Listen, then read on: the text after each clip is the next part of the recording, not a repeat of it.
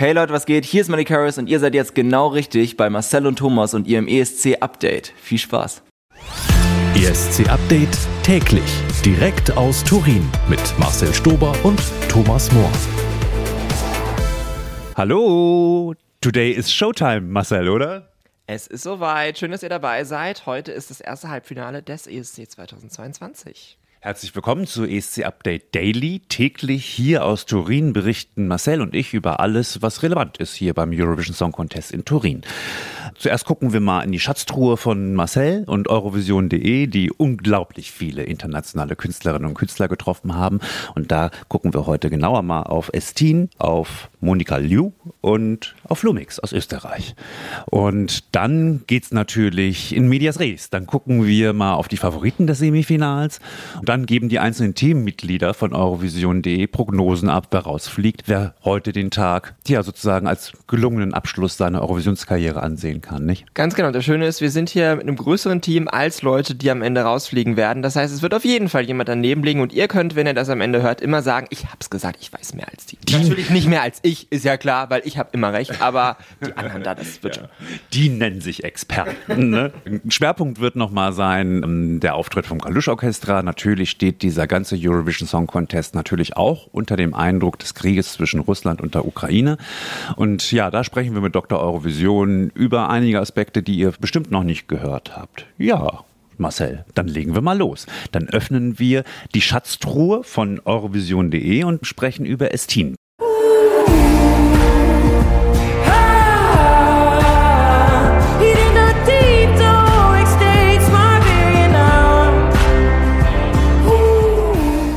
Die habt ihr dieser Tage in einem Museum getroffen. Was für einen Eindruck hat Estin auf dich gemacht? Sie war nett, sie war freundlich, sie war aber nicht so locker. Wir haben ja Estin schon mal getroffen in Amsterdam, als wir bei Eurovision Concert waren. Das war ja quasi bei ihr zu Hause praktischerweise. Da war sie echt lustig, da hat sie mit Alina tolle Sachen gemacht das war tatsächlich jetzt bei unserem Termin schon so ein bisschen, ja, ein bisschen durchgeplanter, würde ich sagen, ein bisschen kühler vielleicht, trotzdem, trotzdem schön und nett. Ich glaube, ich weiß aber auch, woran das liegt. Die Presseverantwortlichen aus den Niederlanden, die haben zu uns gesagt, sie wissen auch nicht, woran es liegt, aber sonst hatten sie immer zweite Hälfte, zweites Semi. Das bedeutet, normalerweise sind die erst vier Tage später angereist. Und jetzt sind sie erste Hälfte, erstes Semi und sind schon seit einer gefühlten Ewigkeit hier und können es gar nicht erwarten, bis es dann endlich heute Abend mal losgeht, richtig mit einer Show. Und vielleicht ist da schon so ein bisschen die Luft raus. Und ich hoffe, dass sie jetzt nochmal gut einatmen und nochmal wieder gut zurückkommen und jetzt in diese Showwoche gehen. Mhm. Ja, passend dazu ist eigentlich der Ausschnitt aus dem Speeddate von Estine mit Alina. Da erzählt sie, was ihr größter Wunsch ist. What is on top of your bucket list before you die? I don't have a bucket list at all, but I would like to uh, go on a vacation again before I die. Estine ist ja auch im Semifinale heute Abend. Urlaub heute noch nicht und morgen noch nicht wahrscheinlich, oder? Nee, wahrscheinlich erst ab Sonntag, würde ich auch sagen. Zweite Kandidatin, die ihr bei euch hier in eurer Villa zu Besuch hattet, das ist Monika Liu aus Litauen mit ihrem so wundervollen Song Sentimentai. Äh, ich glaube, du bist ein kleiner Fan von ihr, oder? Äh, es ist jemand aus unserem Team großer Fan von ihr, nämlich Broder, unser, unser TikTok-Host. Das könnt ihr auf unserem TikTok-Kanal von Eurovision.de übrigens sehen. Da hat er sich auf Monika Lu gestürzt. Das ist als ob es keinen Morgen. Und wirklich, die haben ja zusammen TikTok gemacht, die haben den Song auf Deutsch gemacht. Broder hat was für sie gemacht. Der war so rot, der hatte so ein Herzpochen, als Monika Lu hier war. Wirklich. Der ist total der Fan. Auch als wir am roten Teppich waren mit Broder und Monika Lu, da ging das wieder los und sie hat uns und ihn vor allem auch wieder erkannt. Also das, das Team ist, ist total verbandelt jetzt mit Monika Lu, weil die einfach super war. Die war unglaublich lustig, unfassbar nett. Also ich äh, allein deswegen wünsche ich ihr alles Gute für das Halbfinale. Mhm. Ja, und als sie dann mit Stefan Spiegel gesungen hat, da hat sie auch ihre Deutschkenntnisse ausgepackt, ja. Do you speak German? Ein bisschen. Okay. I know some bad words. Okay. Schlampe. Wow. Ficken über Schlampe. Ficken über Den ganzen Song von Monika Lou hören wir als Bonus ganz am Ende. Und dann gucken wir nochmal, ja genau, auf Österreich. Lumix und Pia Maria, die waren hier und da hat das Interview ja gar nicht Alina für das Speeddate geführt, sondern Malik war auch hier. Ganz genau, das ist immer so auch mein Anspruch, dass ich versuche, Malik mit so ein, zwei anderen zusammenzubringen. Und Österreich ist einfach immer sehr dankbar. Das haben wir mit Cesar Sampson und Michael Schulte damals auch gemacht, dass die sich gegenseitig ein bisschen besser kennenlernen. Und gerade Lumix und die Pia Maria, die sind ja auch echt cool drauf. Ja, und es war ganz schön, dass wir die hier hatten. Äh, und bei der Ukulele-Session, die sie dann noch mit Stefan Spiegel gemacht haben, hat ja sogar Lumix mitgesungen. Ich weiß gar nicht, ob der das schon so häufig gemacht hat, aber bei uns äh, machen die das nämlich. Das ist das Schöne. Alina hat schon Subwoofer zum Sprechen gebracht und wir haben Lumix zum Singen gebracht. Okay, Lumix singt. Das ist spannend. Das hören wir uns mal an und das könnt ihr auch nachhören bei Eurovision.de.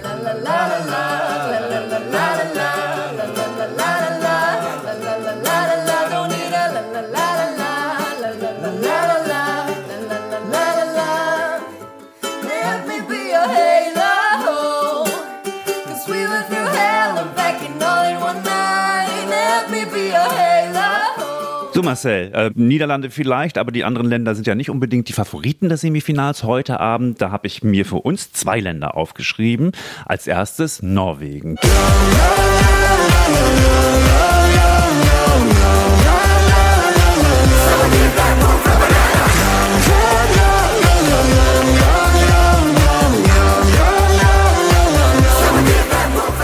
Sind in den Wetten in den Top Ten. Ich denke mal eine Qualifikation, da können wir doch heute von ausgehen, oder?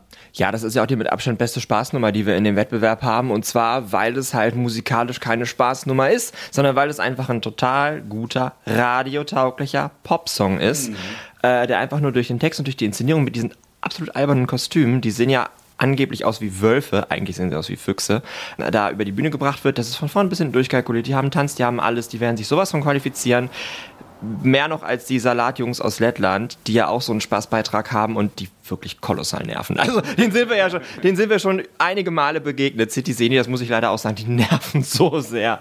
Aber äh, Norwegen, bitte, kann weiterkommen. Ja, und die singen gut. Und ich habe so ein bisschen einen, ja, man kennt ja nicht so viele norwegische Sänger, aber aus dem ESC-Zusammenhang könnte auch Mörland einer, einer der Sänger sein, weil die Stimme von den beiden oder von, der- vom Hauptsänger einfach auch sehr, sehr gut ist. Also klare Finalqualifikation wird von uns prognostiziert. Und was sagst du zu Griechenland? Cause if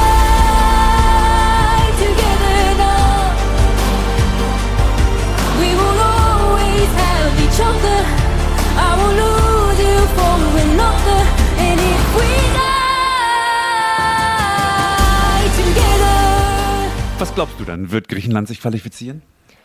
Wahrscheinlich, aber ansonsten bin ich echt der falsche Ansprechpartner für Griechenland, weil ich den Song so schlimm finde. Das ist mein absoluter letzter Platz dieses Jahr, weil ich finde, das ist eine absolute Frechheit, dass dieser Song nach einer Minute zehn überhaupt erst losgeht. Aber es, es hat viele Fans, diese Inszenierung, dieser Teil, den ich gesehen habe mit den Stühlen, ja, weiß ich nicht, da stehen so umgekehrte Stühle auf der Bühne und sie steht in der Mitte. Sie hat ein Kostüm an, was wirklich eins zu eins aus dem Will Ferrell ESC-Film kommen könnte. Ich weiß es echt nicht, aber ich glaube auch, das wird sich qualifizieren. Auf der anderen Seite gibt es auch echt vier, fünf Songs im ersten Semi, die genauso klingen wie der. Hm. Aber ja, das hat, das hat sicherlich Fans. Ich bin mir sicher, dass Griechenland sich qualifizieren wird. Ich sehe das auch vom Song her ein bisschen anders. Also ich finde gerade diesen Anfang, diesen leisen Anfang schön und ein leiser Anfang ermöglicht natürlich auch noch eine große Steigerung. Die findet da statt.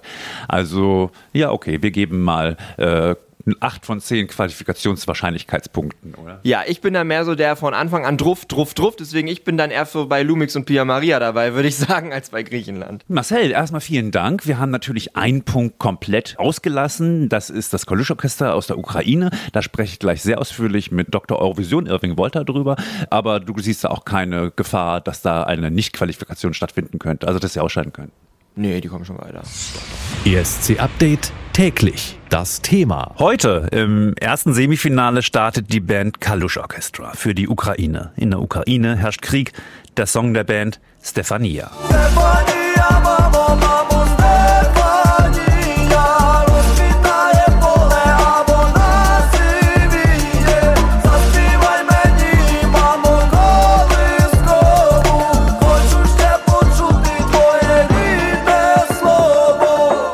Über diese Band spreche ich jetzt mit unserem ESC-Experten Irving Wolter. Hallo Irving. Hallo Thomas. Irving, dass die Band hier überhaupt anwesend ist, ist ja ein kleines Wunder. Die Bandmitglieder hatten nach Kriegsausbruch gesagt, dass die Verteidigung ihres Landes Priorität habe.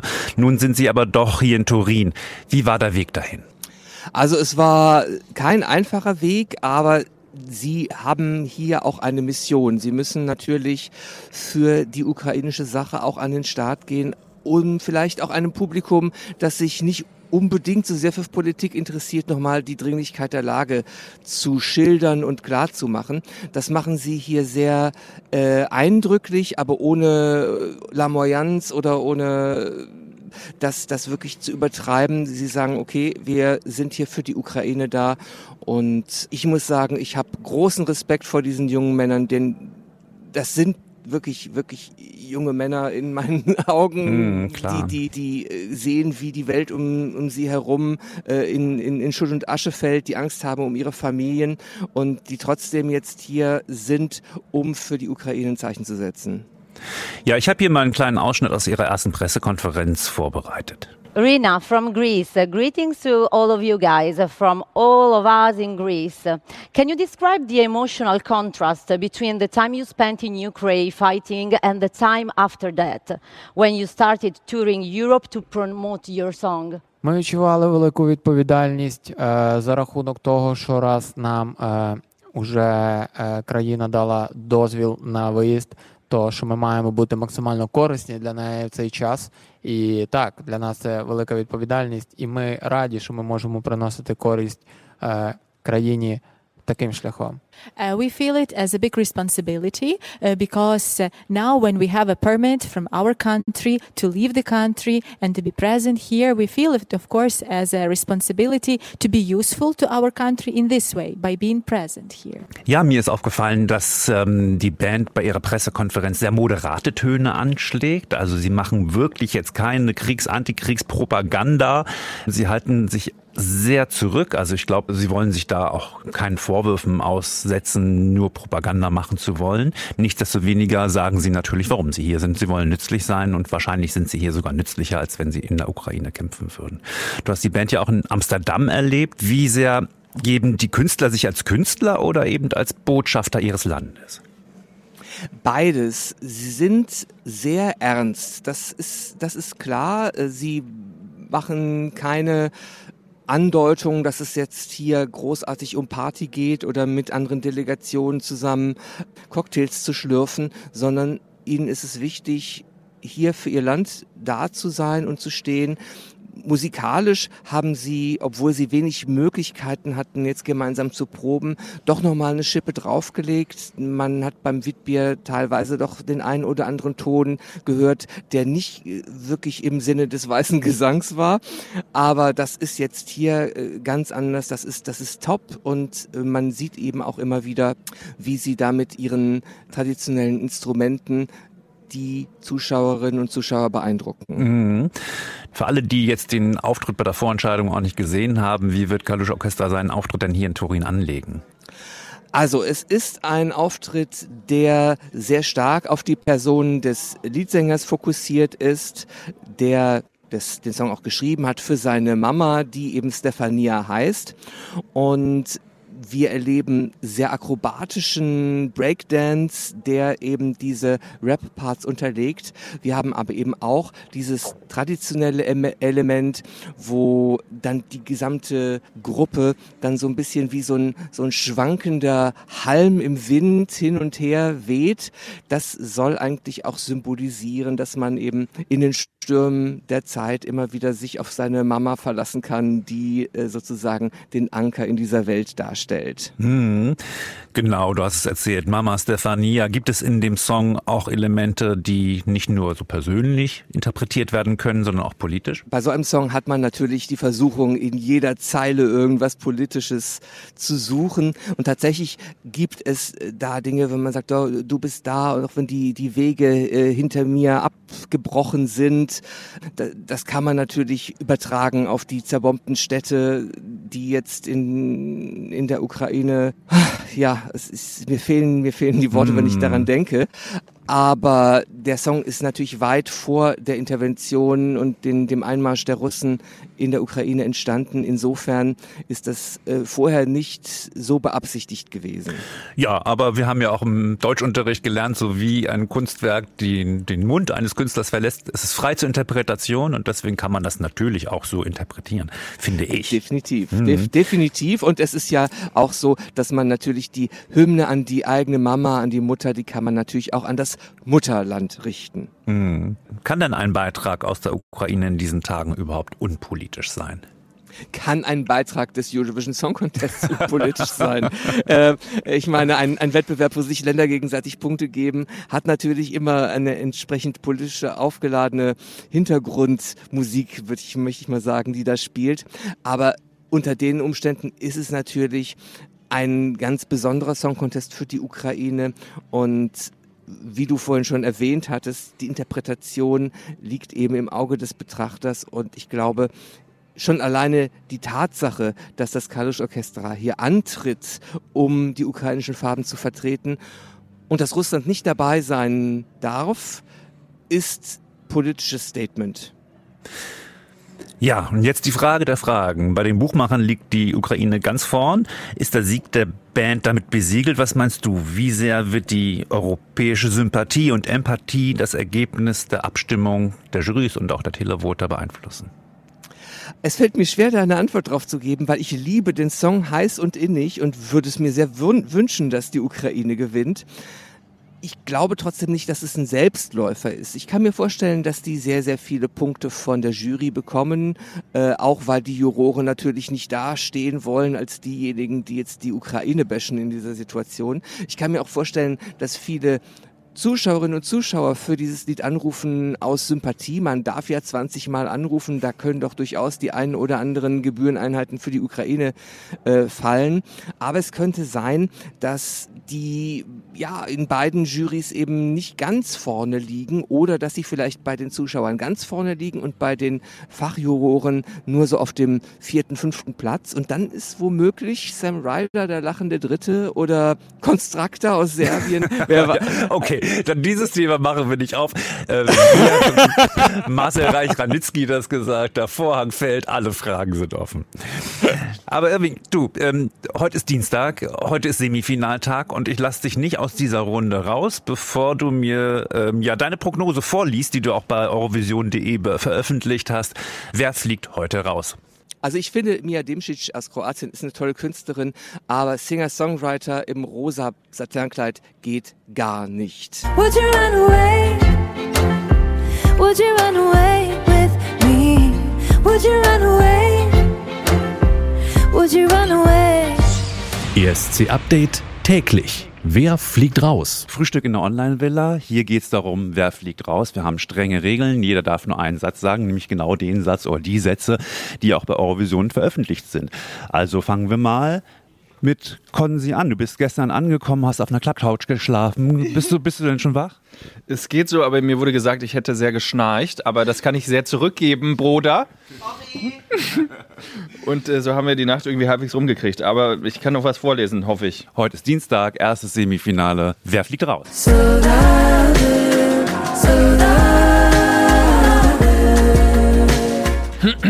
Es fliegt raus, natürlich Portugal. Maro, Saudade, Saudade. Eine Party läuft nur dann, wenn du Leute hast, die die Stimmung anschieben. Warum Portugal seit Jahren immer wieder die problembeladene Freundin gibt, die traurig in der Küche sitzt, während alle anderen feiern. Verstehe mal, wer will. Saudade, Saudade ist ein schöner Song für den Katertag danach. Der Zimmergenosse von Konzi ist Broder und das ist Broders Prognose. Meine Prognose ist Österreich. Der Song ist der Knaller und ich war echt äh, positiv überrascht, äh, was Österreich dieses Jahr geliefert hat. Mein Problem und wahrscheinlich auch das viele andere könnte der Live-Gesang sein. Zusätzlich bin ich gar kein Fan von so Zwischenrufen wie What's up Europe und Put your hands together. Äh, die DJs sehr, sehr gerne nutzen, äh, um das Publikum anzuheizen. Ui. Was soll er denn sonst machen? Nichts. Marina, dies ist deine Prognose für das Semifinale 1, wer rausfliegt.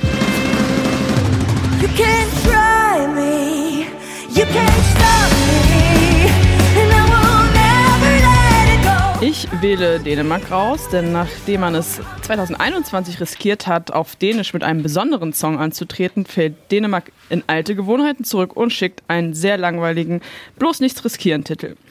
Äh, der übrigens mit Bulgarien ins Rennen geht um die langweiligste Rocknummer. Und das ist wirklich schwer zu schaffen. Auch wenn ich die Drummerin echt cool finde. Ja, und das du mit deinen dänischen Wurzeln. Ja. Schande. Aber noch am Ende, dann ist ja alles gut. Gut, jetzt sind wir bei Stefan angelangt. Deine Prognose, wer fliegt raus? Semifinale 1.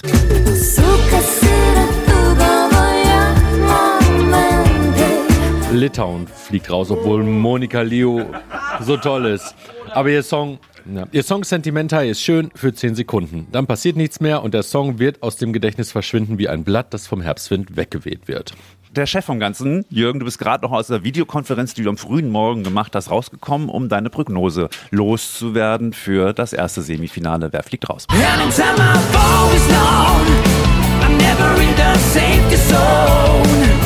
Ja, Bulgarien fliegt ganz sicher raus, denn auch wenn der Drummer bereits zum dritten Mal für Bulgarien beim BSC teilnimmt, hat er augenscheinlich nichts daraus gelernt. Nachmachen war noch nie ein gutes Rezept für den ESC und auch das Pyro-Gewitter heizt nur die Halle auf und rettet den langweiligen Song nicht.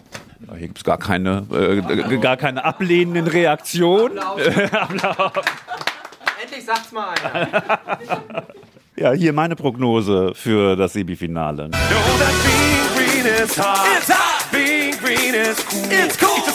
Mag sein, dass die lettischen Söhne von Stefan Raab und Citizeni ins Finale einziehen. Meinen Segen haben sie nicht. Infantile Pussygags sollten nicht die Chance haben, zweimal auf der ESC-Bühne vorgetragen zu werden. Bang! so, Mic Drop. So, und jetzt die Prognose von Alina.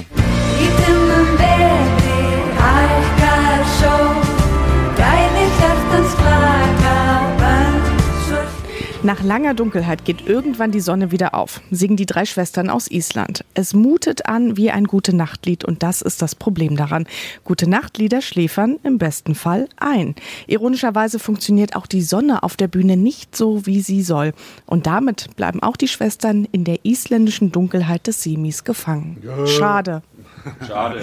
Wirklich schade. Ich glaube, wir sind durch, ne? Haben wir alle? Ja. Ach, Marcel, Entschuldigung. Ich sag, wir sind durch und der wichtigste Mann hier in diesem Podcast hat noch gar nichts gesagt. Marcel, deine Prognose. Das ist die Antwort, die ich mir immer gewünscht habe. And oh, whoa, whoa, whoa, boys do cry. Ja, es ist tatsächlich zum Weinen mit der Schweiz in diesem Jahr bei Boys to Cry. Nicht nur, dass im Song musikalisch nichts passiert und der Text wirklich zum Teil fragwürdig ist. Die Performance mit diesem zerbrochenen Herz auf Marius Gesicht ist leider auch nur schwer ernst zu nehmen. Und weil Marius Bär eigentlich ein total lustiger und cooler Typ ist, ist es gleich doppelt schade. Ja, ich drücke trotzdem die Daumen für ihn. Soweit hier die Prognose aus der Online-Villa. Wir hören uns am Donnerstag wieder. Ciao. ESC Update täglich. Malik heute. Am Tag des Semifinals heute hat Malik nicht allzu viel zu tun, aber er ist eben schon mittendrin in der ESC-Welt und deswegen hat unser Teamreporter Malik mal gefragt, ja, wie ist es denn hier für dich als Singer-Songwriter, ja, als Rapper in dem Haufen bunter Vögel, die hier rumlaufen, beim Willkommensempfang, bei den Proben und überhaupt hier beim Eurovision Song Contest? Also es ist auf jeden Fall ein krasses, eine krass andere Welt, das muss man schon sagen. Also ich wusste ja gar nicht so genau, was mich erwartet. Die Leute sind unfassbar leidenschaftlich, stehen da total dahinter. Es ist ähm, wie so ein Schultrip mit so ganz verschiedenen Gruppen. Du hast da gefühlt so die Feuerspucker hier und die, die, die Tänzer da drüben und alle sind so total crazy unterwegs. Und ja, es macht total Spaß, da so ein Teil davon zu sein. Und ich bin da die ganze Zeit nur am Staunen, was für ein, für ein Craziness so die ganze Zeit um mich rum passiert. Also Stichwort Feuerspucker, Tänzer und so, kommst du dir da nicht so als äh, Singer-Songwriter dazwischen manchmal so ein bisschen wie so ein Alien vor? so ein bisschen, ja tatsächlich, aber ich mag das ganz gern. Ich mag es ja immer ganz gern, so ein bisschen anders zu sein und deswegen finde ich das ganz cool, hier auch so, so ganz ich selbst zu sein und mich da null zu verstellen und finde das auch witzig, dass halt, das ist ja das Schöne am ESC, dass es halt Raum gibt für alles. Es gibt halt die Feuerspucker und es gibt halt die normalen Mucker so und das finde ich ganz cool, ja. Malik hat uns ja schon erzählt, dass er ein großer Fußballfan ist und jetzt hat er hier im Hotel ausgerechnet eine Begegnung gehabt, die für ihn genauso wichtig ist, wie wenn er die Sängerin aus Spanien Chanel trifft oder das Kalush Orchestra, denn er hat hier im Frühstücksraum jemanden ganz Besonderes getroffen. Ja, heute ist hier beim, bei uns beim Frühstücken ist äh, Giorgio Chiellini vorbeigelaufen von Juventus, ein Innenverteidiger, einer der größten Innenverteidiger überhaupt so ungefähr. Relativ abgefahren. den kenne ich tatsächlich noch, weil ich war ja mal richtig krass invested so in Fußball und war da voll am Start, kannte gefühlt jeden Spieler und da, das war noch so die Zeit, wo er auch noch voll am Start war. Also ich glaube, er spielt immer noch, aber ist jetzt langsam schon in so einem Rentenalter, also Mitte 30. für Fußballer, André, für Fußballer. ESC Update täglich. Das Highlight von morgen. Marcel, jetzt sind wir schon am Ende unseres Podcasts angelangt und lass uns mal einen kleinen Blick auf unsere Ausgabe von morgen werfen. Was wird da das Highlight sein? Klar, auch wieder das erste Semifinale. Ne? Genau, und wie das halt so ist, es gibt sicherlich ein paar Länder, wo man sagen kann, die kommen sicher weiter, aber es wird eben auch Länder geben, von denen man es erwartet hätte und die dann plötzlich rausfliegen. Das hatten wir schon so oft, das hatten wir irgendwie mit Jozi Papai in, in Tel Aviv, wo niemand damit gerechnet hätte, dass der Ungar am Ende rausfliegt. Bei, bei Tulia aus Polen ging es mir genauso, auch letztes Jahr für Flamm, ich könnte immer noch heulen, wirklich. Oh ja, das stimmt. Ähm, und das wird sicherlich auch morgen so sein. Auch ich habe ein paar Songs in diesem Semi, an denen mein Herz sehr hängt. Ich hoffe, dass Österreich weiterkommt. Ich mag Kroatien sehr gerne. Litauen wäre toll. Also das sind alles nicht die Favoriten, aber auch bei denen würde ich mir das sehr wünschen. Ja, und außerdem haben wir den ersten Blick auf, ja, auf die Showkompetenz der Italiener. Wir sehen auch einen tollen Interval-Act, das ist Chiodato morgen. Also der singt Fai Rumore, den Song von vor zwei Jahren. Aber das müssen wir ja gar nicht alles erzählen, weil das erzählen wir ja morgen. Bis morgen dann. Tschüss. Ciao, bis morgen. Nakti išširdį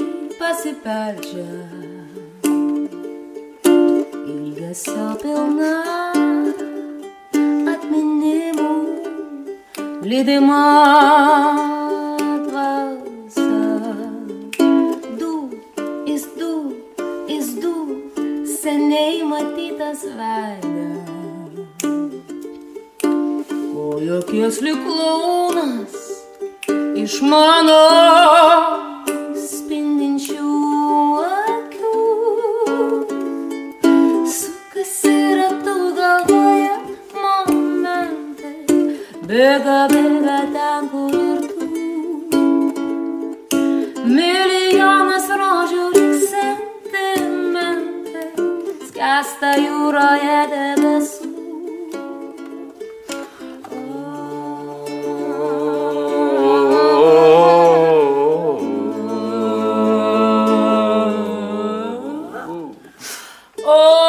ši jūra nerami, man ašaros akyse.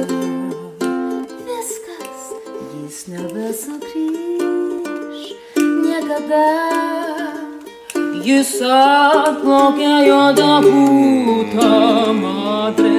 Pamenu, kaip stovi nidas kopo vidury. Ir žuvė trimoju.